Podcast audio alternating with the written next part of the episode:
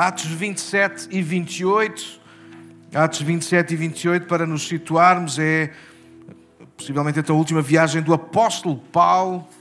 Ele vai prisioneiro até Roma e nesta viagem, que eu lhe chamei viagem atribulada, eu tenho usado para nós partilharmos sobre a nossa própria vida, a nossa caminhada, o nosso dia a dia. E há uma frase, ou não sei como é que a gente há de chamar isto, ou pelo menos há uma certeza, uma convicção que eu tenho, que tenho partilhado muitas vezes convosco sempre tentado a partilhar este, esta, esta, esta mensagem, ou estas mensagens, esta série de mensagens, aliás, que é que Deus não promete, nem se compromete em que tudo correrá bem, mas Deus promete e compromete-se em que tudo irá acabar bem se nós não desistirmos de confiar nele.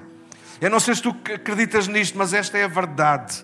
Nem tudo vai correr bem, mas quando nós confiamos em Deus, quando nós lhe entregamos a nossa vida, quando nós estamos a ver para o, o propósito dele, há uma certeza que temos: tudo vai acabar bem. Certo? Nem tudo corre bem. E ter a expectativa de que tudo vai correr bem é uma expectativa errada, falsa, utópica, que nos só nos vai fazer é mal a nós.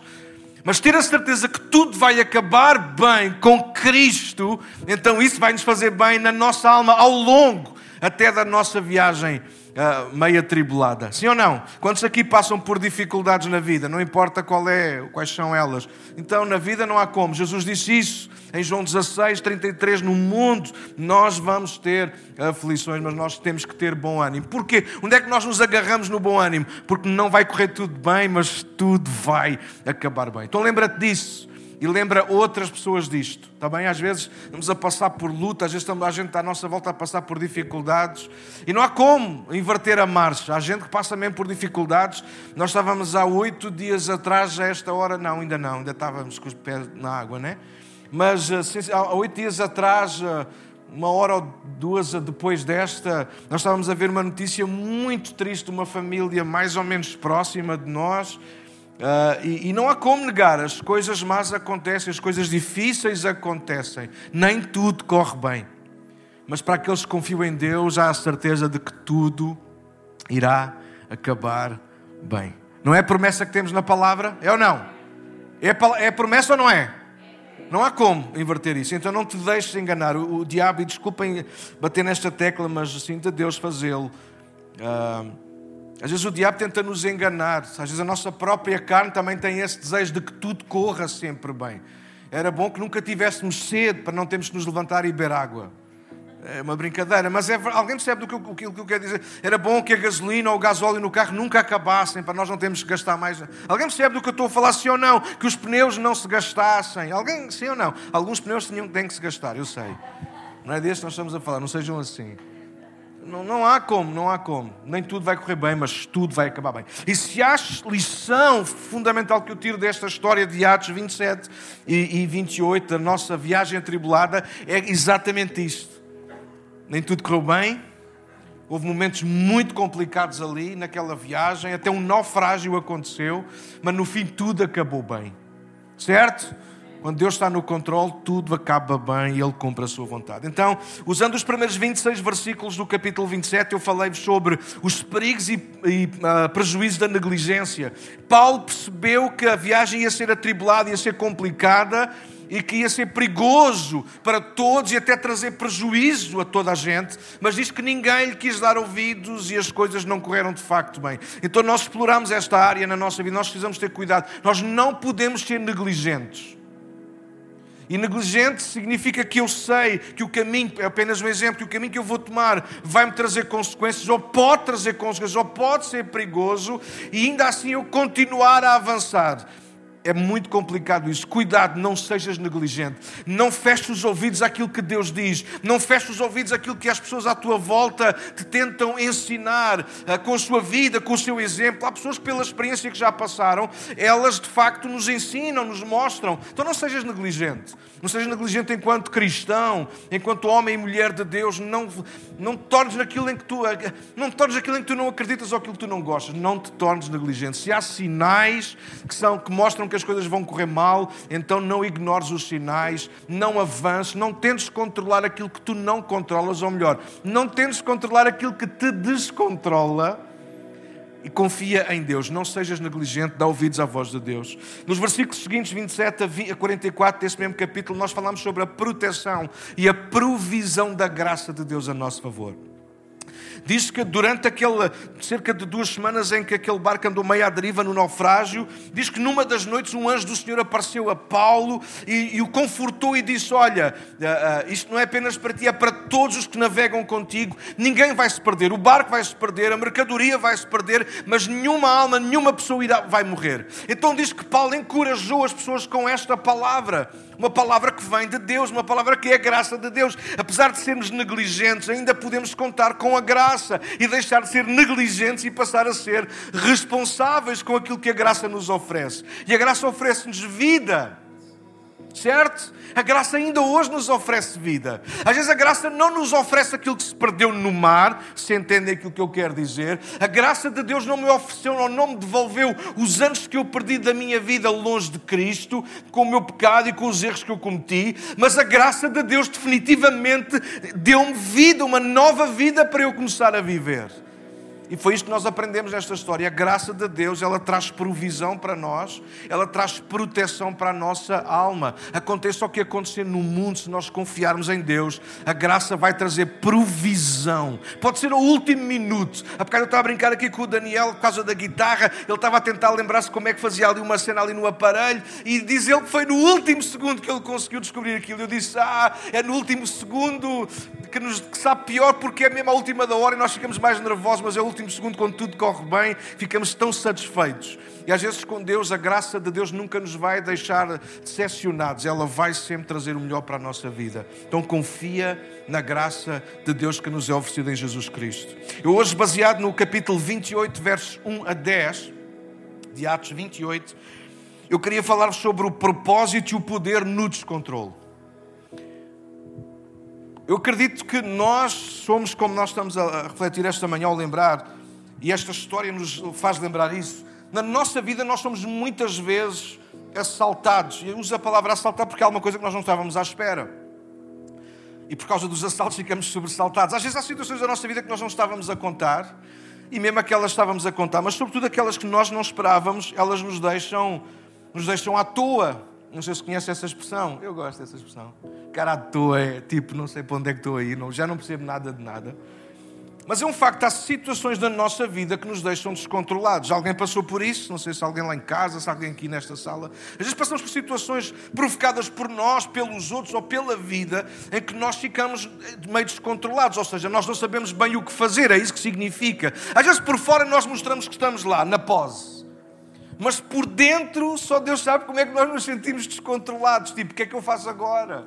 Às vezes com os nossos filhos, às vezes com uma situação de saúde, às vezes com o dinheiro, enfim, uma lista enorme. Às vezes ficamos por fora aparentemente seguros, mas por dentro estamos a orar, não é? A dizer, Deus, o que é que eu faço agora? Eu não sei o que é que é de dizer, não sei o que é que é de fazer. Ficamos descontrolados. E esta história mostra-nos isso. De repente, por causa do naufrágio, dos ventos fortes e contrários, diz que eles ficaram, houve um descontrole, ao ponto, se vocês repararem, ao ponto de que tudo se perde, o barco perde-se, tudo se parte, tudo se despedaça. Aliás, eles vão chegar a uma ilha que nós vamos ver hoje, em que eles chegam lá a nado. Eles tinham uma embarcação, eles tinham tudo para uma viagem enorme, mas de repente eles ficaram sem nada. E às vezes ficar sem nada, aparentemente é o pior que nos pode acontecer. Mas na melhor das hipóteses, ficar sem nada também pode ser o melhor que nos pode acontecer, porque nos faz ou nos dá a oportunidade de nós recomeçarmos. Recomeçarmos de novo. E se há coisa que Deus tem prazer, não, não é em tirarmos tudo, mas é em nos dar oportunidades para nós começarmos de novo. Nem para isso, às vezes, Ele tenha que permitir que nós percamos algumas coisas da nossa vida para podermos então encontrar outras. E o nosso Deus ainda faz isso. Por isso eu acredito no propósito, perdão, no propósito e no poder mesmo no meio do descontrole. O nosso descontrole, toma nota disto se gostas de escrever, o nosso descontrole jamais irá descontrolar Deus. Deus nunca está desprevenido. Este naufrágio fez movimentar o barco, fez movimentar o coração e a alma daqueles homens, mas jamais fez estremecer o coração de Deus. Este naufrágio, estes ventos contrários, esta tempestade fez mudar o barco de rumo, mas nunca mudou o propósito e o poder de Deus.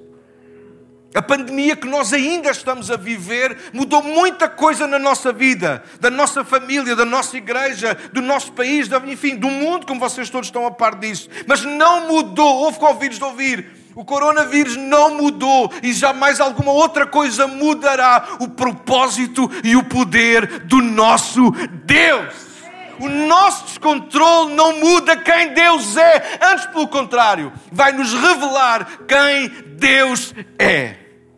Não diz que Deus faz o seu caminho na tormenta ou na tempestade, o que significa que Deus caminha bem quando as coisas estão calmas e serenas, mas Deus continua a caminhar bem e a fazer a sua vontade quando as coisas para nós estão atribuladas e perdemos o controle. Lembra-te disso nesta manhã. Deus ainda tem propósito e poder no meio do descontrole. Então, nesta manhã, não desistas, não baixes os braços.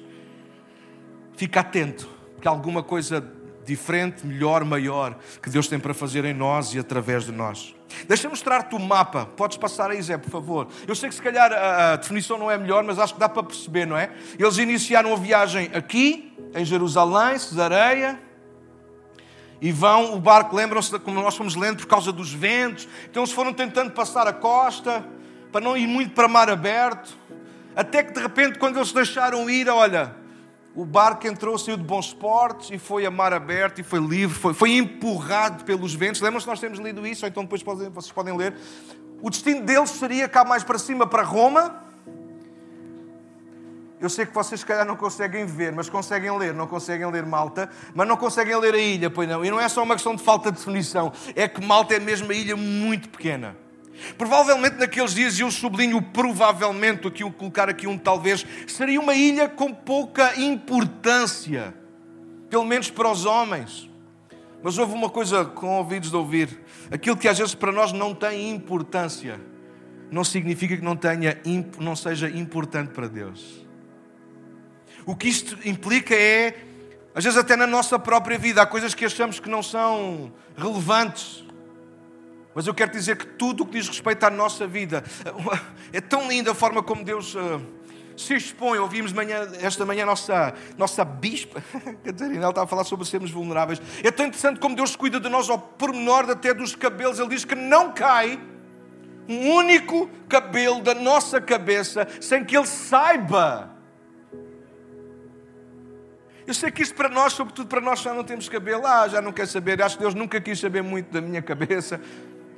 Não, não, aquilo, a informação tem, é muito mais do que a ver com cabelos, tem que ver com o interesse de Deus real, sincero, profundo na nossa vida. A coisa mais simples que é um cabelo. Todos os dias, a maior parte de vocês, excetuando eu e alguns que aqui estão, penteiem o cabelo. Alguns ainda se preocupam em olhar para a escova e ver, mais uma, uma série de cabelos que eu perdi. Alguém faz isso ou não? São todas senhoras, eu sei que é verdade. Eu não, ia mais uns quantos que eu perdi. Mas depois a gente segue com a nossa vida e continuamos, certo? Mas aquilo que a palavra nos ensina é isso, que não há pormenor na nossa vida. Ele só tirou um mapa, mas não fala mal. Eu sei que estava mais ou menos aqui. Aí a grande pinta. É porque eu fiz uma marca aqui na, na tela.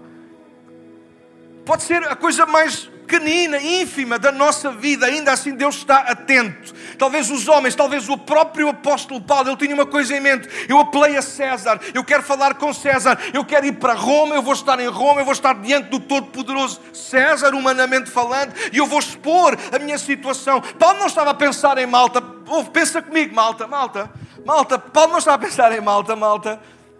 Paulo estava a pensar nele, ele estava preso por causa do Evangelho e agora ele queria chegar a Roma. Mas Deus queria que o Evangelho chegasse a Malta, uma ilha tão pequenina, tão provavelmente esquecida, talvez apenas mesmo só e só mesmo de passagem. E em última instância, porque afinal de contas, para que parar em Malta se podiam parar logo aqui mais embaixo? Alguém está a ouvir aquilo que eu estou a dizer? Mas para Deus não há coisas grandes nem coisas pequenas, pessoas maiores ou menores. Para Deus todos somos importantes. Na nossa vida tudo é importante.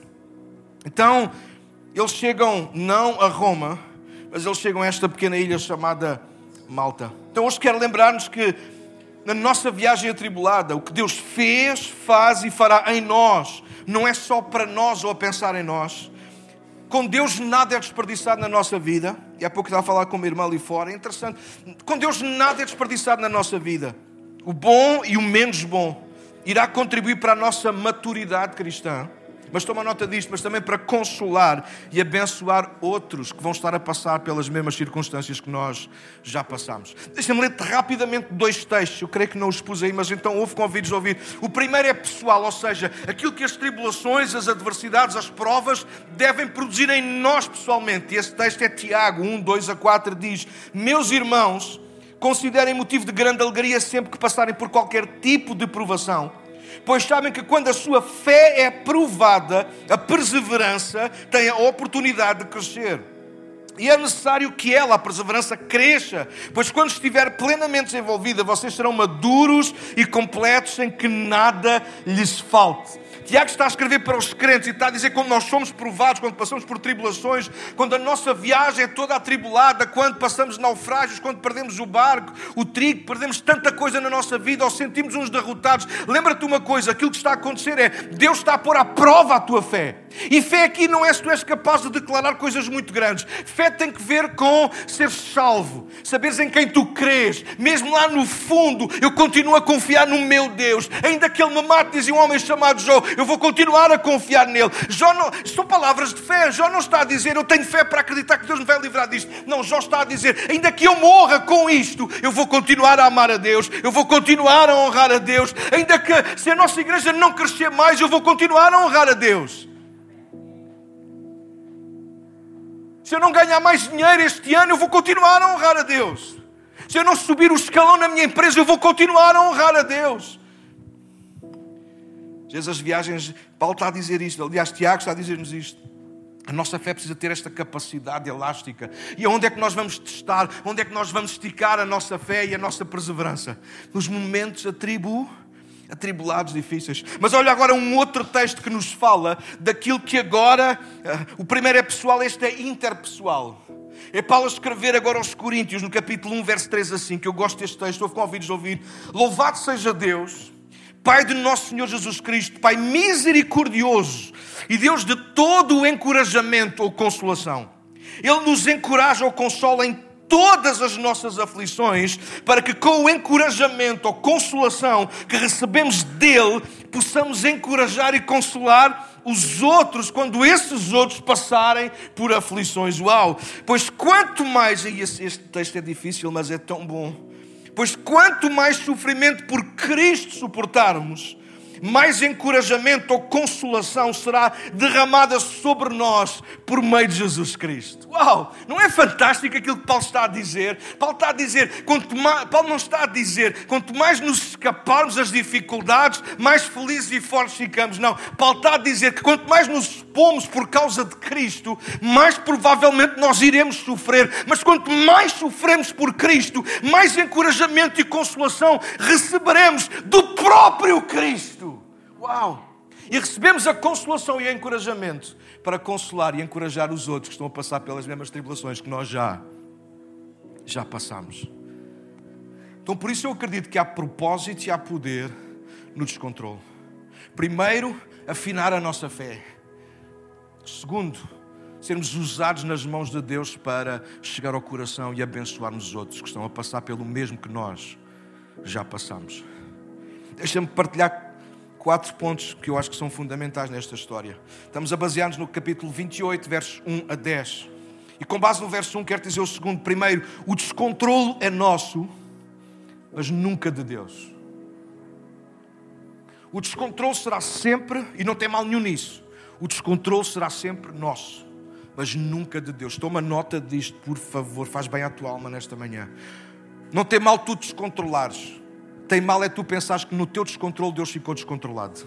Deus nunca se descontrola. O verso 1 diz-nos: Uma vez a salva em terra, descobrimos que estavas, estávamos na ilha de Malta. Houve, depois de vários dias a serem sacudidos e empurrados pelo vento e o mar, cerca de duas semanas, eles aproximaram-se de terra. Não consegui, eu pessoalmente não consegui calcular exatamente o tempo em que eles andaram à deriva no mar, mas pelo menos duas semanas a Bíblia vai nos dizer que andaram. Então o descontrole foi total e durou muito tempo. Aliás, um dia perdidos é, parece um ano.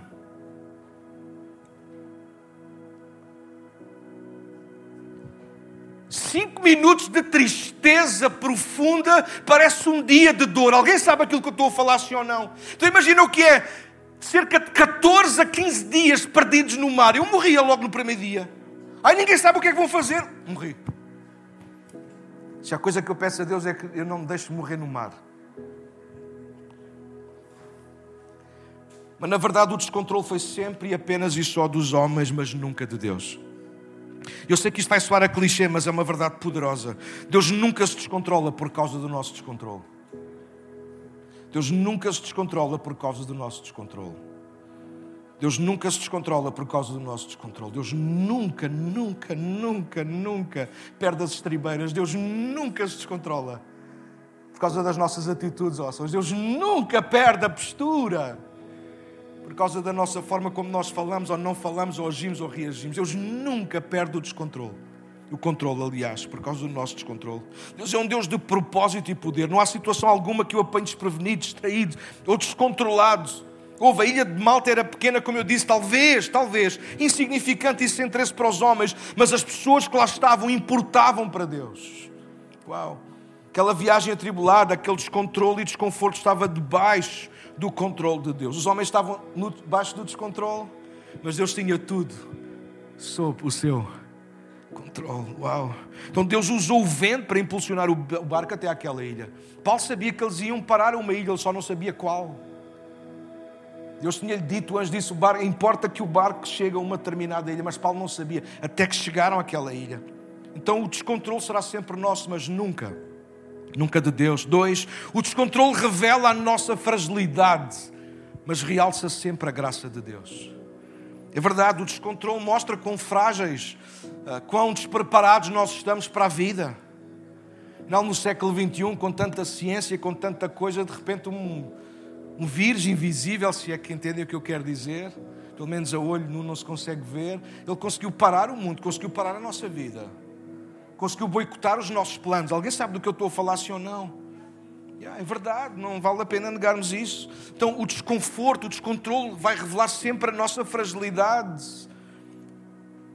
Mas é também no descontrole que nós podemos ver realçada a graça e o favor de Deus. O verso 2 diz: O povo de lá, de Malta, nos tratou com muita bondade. Por ser um dia frio e chuvoso, puxa, fizeram uma fogueira na praia para nos receber. Como podemos perceber pelo desenvolver da história, todos chegaram a nado, todos chegaram a nado até à praia. Ainda por cima estava frio e a chover. Os últimos dias foram tão difíceis, cerca de 14 em alto mar, tão descontrolados, e apesar de estarem em terra firme, o frio e a chuva não estavam a ajudar, certamente. Mas a graça de Deus é uma constante. Apesar da graça de Deus não nos livrar dos problemas, ela abraça-nos sempre nos problemas. Toma nota disto, amigo.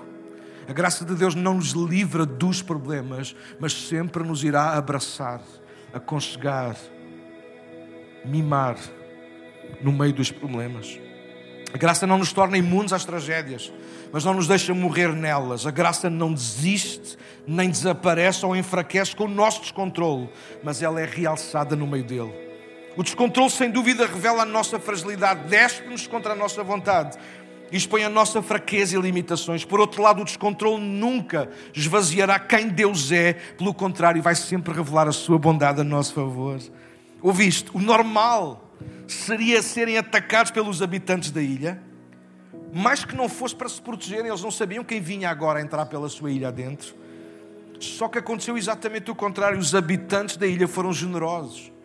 Eles foram buscar os paus que tinham secos, lembrem-se estava um dia chuvoso e de vento. Eles foram procurar os paus que tinham guardado para eles secos e fizeram uma fogueira, que não podia ser uma pequena fogueira, tinha que ser uma fogueira que desse para os habitantes da ilha. Alguém está a ouvir o que eu estou a dizer? E para os novos que eles estavam agora a chegar. Eles deram do que tinham, porque é isto que a graça de Deus faz, ela expõe a nossa fragilidade, as abraça-nos, aquece-nos nos dias mais difíceis. A graça não nos torna imunes, a graça torna-nos protegidos e lembra-nos quem nós somos. Nós somos de Deus. Às vezes a graça surge na forma de uma fogueira, de um abraço, de uma refeição, de um pequeno gesto ou de qualquer outra forma e de repente o mal torna-se em bem, a tristeza em alegria, o pranto em cânticos, a noite em dia, a morte em vida. Às vezes, quando parecia que Tudo poderia estar a perder-se. Eles entram numa ilha que se chama Malta. Insignificante, mas aonde foram recebidos como se fosse um resort. Talvez foi daqui que eles tiraram a ideia para fazer os resorts onde nós agora vamos sempre. Não. Três, o descontrole é insistente, mas o poder de Deus é resistente e irresistível. Eu vou acelerar. O texto agora diz nos versos 3 a 6: Enquanto Paulo juntava um monte de gravetos e os colocava no fogo, uma cobra venenosa que fugia do calor mordeu a sua mão. Quando os habitantes da ilha viram a cobra pendurada na mão de Paulo, disseram uns aos outros: Sem dúvida, ele é um assassino. Embora tenha escapado do mar, a justiça não lhe permitiu viver. Mas Paulo sacudiu a cobra, sacode, a cobra no fogo e não sofreu nenhum mal. O povo esperava que ele inchasse ou caísse. Não, não foi mordido por nenhuma cobra. O povo esperava que ele inchasse ou caísse morto de repente. No entanto, depois de esperarem muito tempo e verem que nada lhe havia acontecido, mudaram de ideia e de assassino passaram a dizer que ele era um Deus. Então deixa-me ser breve aqui. Costuma-se dizer que uma desgraça nunca vem nunca vem só. Paulo já estava injustamente preso. Paulo já estava naquele barco a sofrer tanto e a passar tanto. E parece que, afinal de contas, ainda não tinha sido o suficiente. Agora ele está aparentemente bem, a secar-se numa fogueira. Vai ajudar, porque, afinal de contas, ele é um prisioneiro, mas ainda vai estender a sua mão para colocar lenha também na fogueira para que todos se aqueçam. E ao fazer este gesto tão bonito, Paulo é mordido por uma cobra. Olha, se fôssemos nós no lugar de Paulo, o que é que nós não teríamos dito? O que mais me irá acontecer, meu Deus? Tipo Shakespeare, assim uma coisa. Mas não, diz que Paulo sacudiu a cobra, foge. Sacudiu a cobra, a cobra foi-se embora e Paulo continuou na onda dele e toda a gente ficou. O que é que está aqui a acontecer? A graça faz isto. No meio do descontrole, Deus sempre mostra o seu poder e o seu propósito. Porque onde abunda a desgraça, superabunda ainda a graça a graça de Deus. O inimigo sempre procurará interromper os propósitos de Deus e ele fará isso usando tudo o que estiver ao seu alcance. Podemos dizer que desta vez foi uma cobra venenosa a tentar atacar Paulo, ou então não, a cobra só simplesmente estava lá no sítio dela e Paulo é que foi meter a mão onde não devia. A gente às vezes diz sempre que é o diabo, que é o diabo, às vezes não é, às vezes a cobra coitadinha estava lá a tentar escapar do fogo e escapar da chuva, mas Paulo foi lá meter a mão na toca dela, ela já lá estava primeiro que Paulo. Estava ou não estava? Estava. Paulo é que veio depois de barco ali armado em bom. Para Malta. Vamos para Malta. Não importa como é que foi, a verdade é esta: a verdade é que aquela cobra mordeu Paulo e podia ter sido fatal, não fosse Deus estar no controle, no meio do descontrole. E Deus tinha um propósito maior. E deixa-me terminar, porque a não te amassar mais. Último ponto: o descontrole não altera o poder e o propósito de Deus. Os últimos versículos falam sobre o homem que, de alguma maneira, era o governador da ilha, Públio.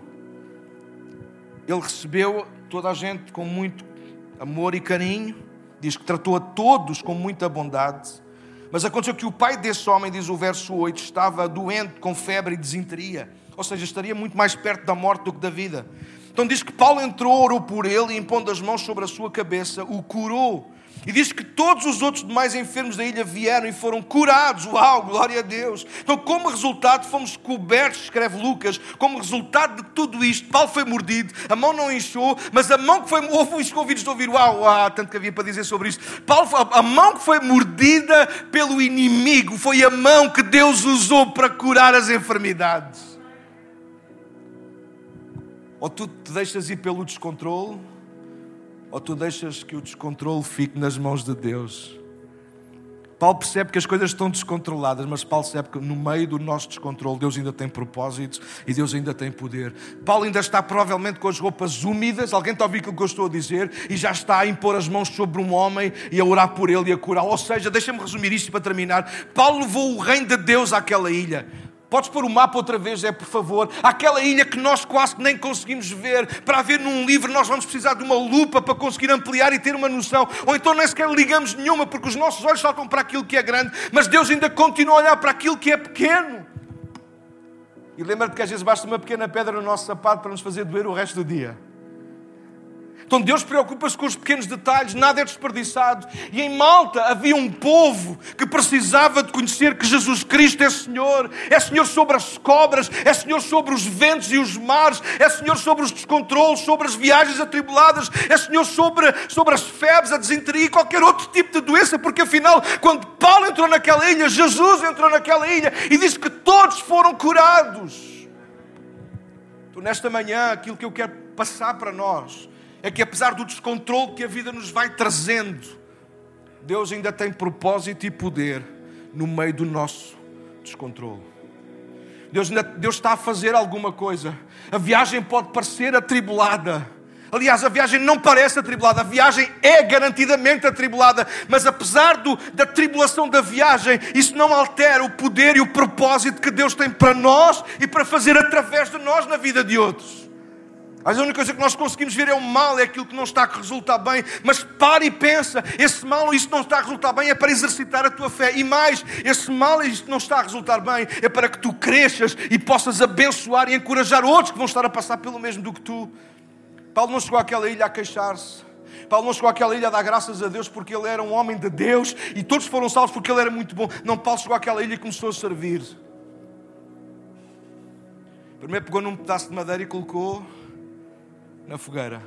Depois estendeu as mãos e começou a curar todos os doentes daquela ilha. Fica até comigo nesta manhã, pensa nisso. A viagem sempre será atribulada. Nem tudo correrá bem. Mas garantidamente tudo acabará bem.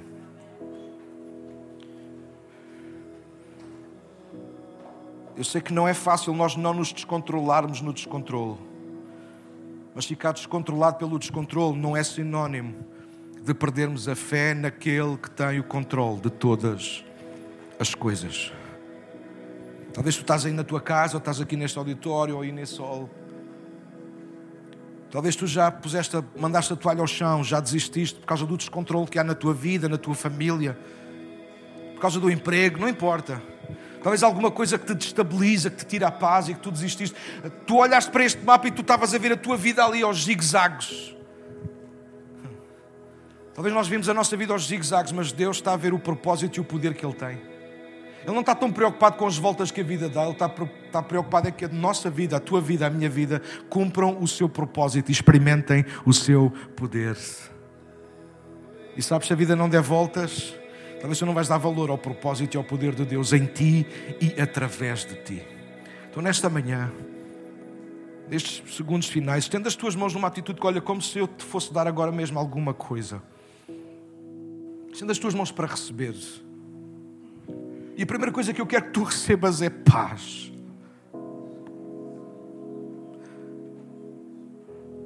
Recebe paz. Recebe paz. Jesus, quando falou das tribulações, ele disse que deixava-nos deixava a sua paz.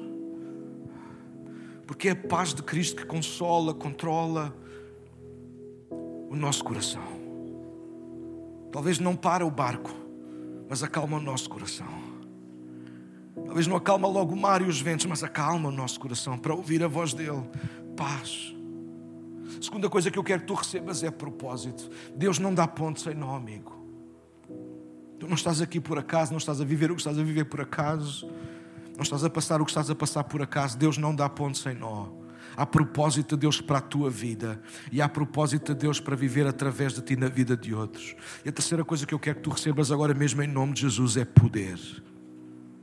Poder, em primeiro lugar, para dominares o teu próprio coração, mas poder também para seres usado poderosamente nas mãos do Senhor. Deus, nesta manhã, dá-nos paz.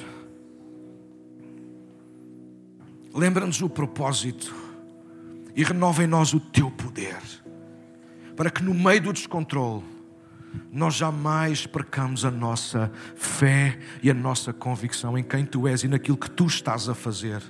Talvez nós não estamos a ver agora porque é demasiado pequeno, mas há uma malta diante de nós, há uma ilha onde precisa de chegar o teu amor, o teu reino, o teu poder, a tua graça. Então, Senhor, usa-nos, envia-nos e glorifica o teu nome, Pai, no nome de Jesus. Todos podem dizer Amém.